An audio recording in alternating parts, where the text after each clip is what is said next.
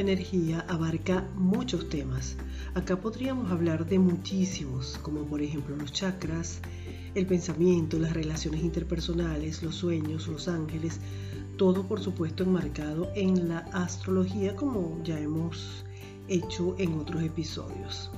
Hoy hablaremos de celos y cómo se ven los celos en la carta astral. Yo soy Isabela Machado y este es nuestro episodio número 6 aquí en Astralmente Isa.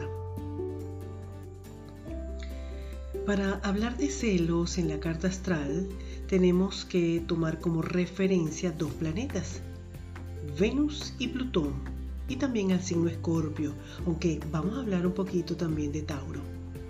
Pero, ¿por qué surgen los celos o qué son los celos? Los celos esconden una gran inseguridad desde mi punto de vista el diccionario dice que los celos son un sentimiento que experimenta una persona cuando sospecha que la persona amada tiene amor o siente amor o cariño por otra o siente que prefiere a una tercera en lugar que a ella.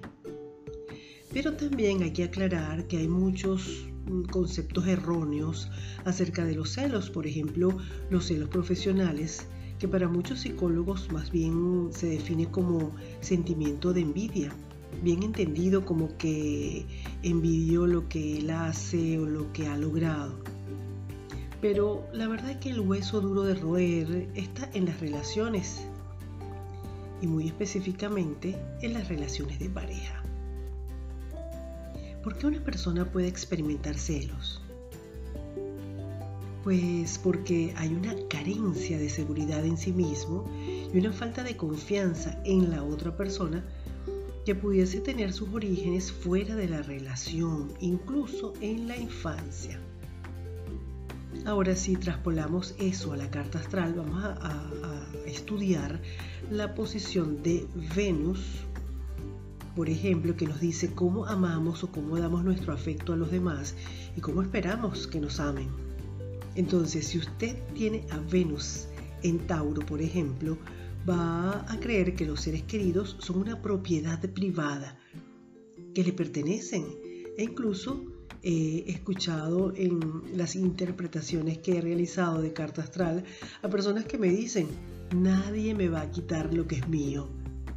Y hay casos en que la relación termina y ese que tiene a Venus en Tauro sigue formando parte de la relación, porque bien le sigue aportando dinero, le cuida, le ayuda, le protege, le da consejos, porque no se da cuenta que la relación se terminó y que tiene que soltar y que nadie es propiedad de nadie. Y hay los que aún estando en otra relación siguen frecuentando al o la ex porque sienten que esa o ese ex forma parte de su monopolio o de sus propiedades. Y francamente con eso lo único que logran es encadenarse voluntariamente y sufrir.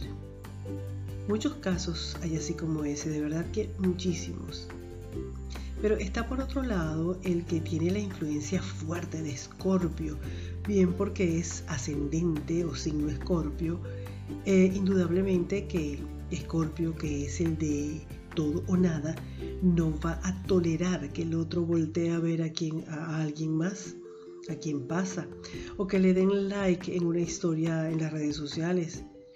Ese que es sol en escorpio, de pronto observa y va haciendo una historia en su cabeza y como desconfía de todo, puede elucubrar e imaginarse cualquier historia claro, desde su inseguridad, porque la desconfianza puede ser en este caso una secuela de haber perdido algo en algún momento de su vida y surge de forma inconsciente ese temor a perder de nuevo.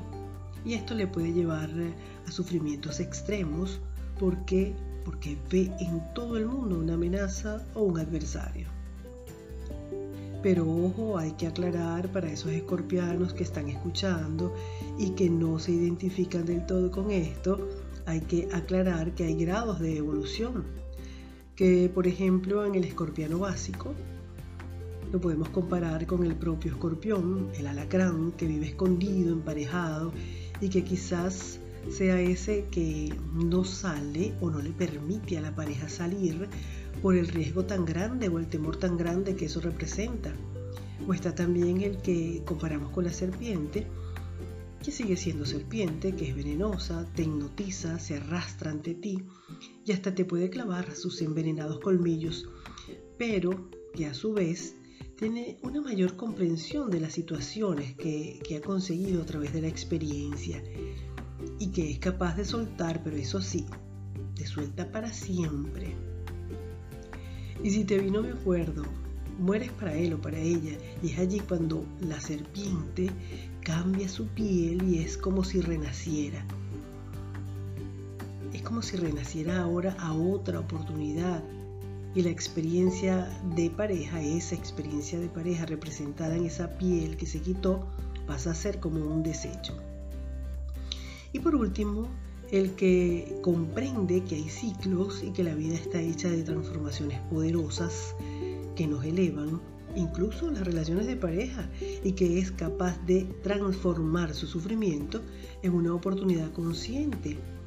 Y este es el que pues, definitivamente eleva y vuela como el ave fénix, que aún amando con amor para la eternidad, y aunque no esté con esa pareja que representa el amor, sabe y reconoce que la experiencia ha sido el camino para reconocer en sí mismo una debilidad que posteriormente le ha llevado a una transformación elevadora en su evolución y se siente entonces libre, verdaderamente libre. Porque estos son los tres animales con los cuales estudiamos la evolución de Escorpio el escorpión propiamente dicho, en lo más básico, la serpiente que viene trabajando esa transformación y por último el ave fénix que transmuta, se transforma y vuela libre, vuela alto. Y lo mismo va a pasar o muy parecido con quien tiene a Plutón formando parte de su personalidad, es decir, en la casa primera, que es la casa del ascendente, casa de la personalidad. Ahora, tener a Plutón en casa 5, que es la casa de las relaciones, habla de que atraes precisamente para relacionarte esos seres intensos que te van a dejar una experiencia extrema. O tenerlo en 7, que es la casa del matrimonio, advierte del extremismo o radicalismo de esa persona con quien probablemente decidas casarte. Pero tener a Venus en Escorpio es quien tiene a toda costa que proponerse entender su naturaleza, su intensidad e ir a la octava superior del signo, porque allí se pueden vivir los celos en todo su esplendor. Ese es quien, ese Venus en Escorpio, es quien revisa teléfonos, bolsillos, carteras, mensajes, porque duda, desconfía de todo y le asaltan los celos por cualquier tontería. Venus en Escorpio tiene que eliminar de su creencia la fantasía del amor romántico de los cuentos de Disney. Eso de que la pareja es para siempre. Bueno, puede que sí, hay algunos casos que sí, pero también puede que no. Y es lo más seguro, porque esas relaciones de antes, de antes, de antes, que eran para siempre, escondían muchas traiciones, mucho engaño y mucho sufrimiento. Y es que esta sociedad nos ha educado para buscar el amor de Disney y no existe. No existe el príncipe azul que se enamora de la princesa pobrecita e indefensa, a quien él va a rescatar, a proteger, cuidar y mantener de allí en adelante. Y por eso, pues ella no necesita ni estudiar ni salir a buscar trabajo, y pues en agradecimiento ella le va a amar toda la vida sin voltear a ningún lado a ver o hablar con nadie, solo con los pajaritos que llegan a, a su ventana. Eso no existe, no existe. Y es que todos podemos contemplar o ver a alguien por sus ojos, por sus piernas, sin que esto signifique nada. Pero al Venus en Escorpio, eso le va a llenar de inseguridad y ahí es cuando se viene la batalla la batalla del yo domino y tú te sometes. Y eso es simplemente violencia. Entonces, la lección que hay que aprender es a construir parejas sin perder la autonomía. Somos seres individuales y para construir una relación debe haber respeto por lo que el otro es y cómo es, por lo que le gusta, por su familia, sus costumbres. Por eso es que antes de meterse uno en una relación hay que pasearse por todo eso, por la familia, por las actitudes, los gustos, la economía y todo lo demás, que si no es y dónde está su Venus. Porque la relación no es solo me gustas y ya por eso te amo. No, el amor va surgiendo del conocimiento y del respeto mutuo.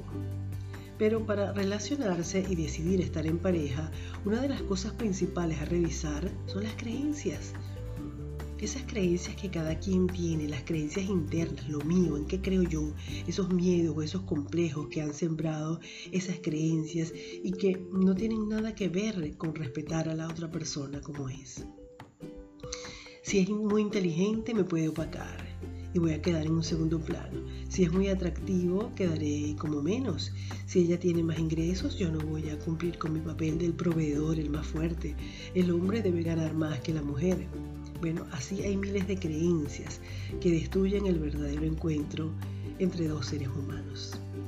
Y estos son los casos extremos de celos, pero en las relaciones de pareja hay mucha tela que cortar, porque hay indiferencia, hay el buen compartir, están las almas compañeras, están las almas afines, están las almas gemelas también. Hay mucho, mucho, mucho que aprender acerca de las relaciones de pareja y de las relaciones interpersonales en general. Pero el tema de hoy fue los celos en la pareja. Hasta aquí esta conversación que pudiese prolongarse mucho más, pero les voy a dejar eso a ustedes para que me envíen sus preguntas a mi Instagram arroba isa-astrología. Esto fue Astralmente Isa y nos escuchamos en nuestro próximo episodio. Bye bye.